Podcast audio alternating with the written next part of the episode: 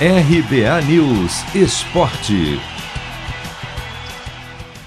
Rodada do fim de semana do Brasileirão, a 25 promete esquentar ainda mais a briga na parte de cima da tabela. Na quarta-feira, Atlético Mineiro, Flamengo e Palmeiras, os três primeiros colocados, sentiram a falta dos atletas convocados para as eliminatórias e tropeçaram.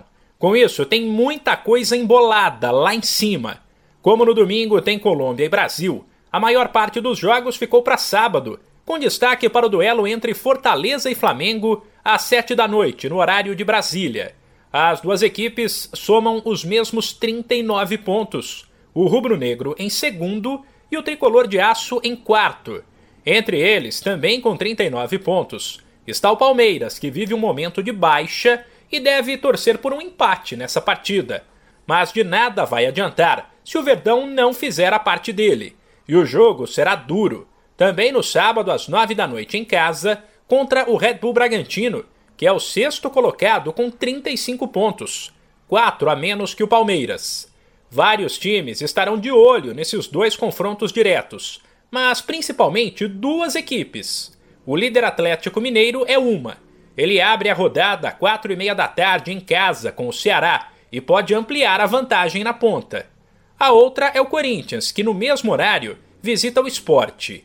Em boa fase, com 37 pontos, o Timão, se vencer, pode assumir o terceiro lugar, atrás apenas do Galo e do vencedor de Fortaleza e Flamengo.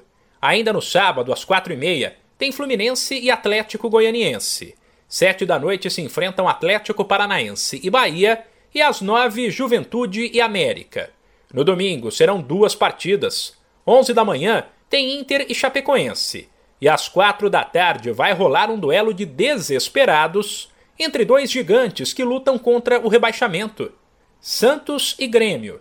Enquanto a rodada termina na segunda-feira com Cuiabá e São Paulo, oito da noite. De São Paulo, Humberto Ferretti.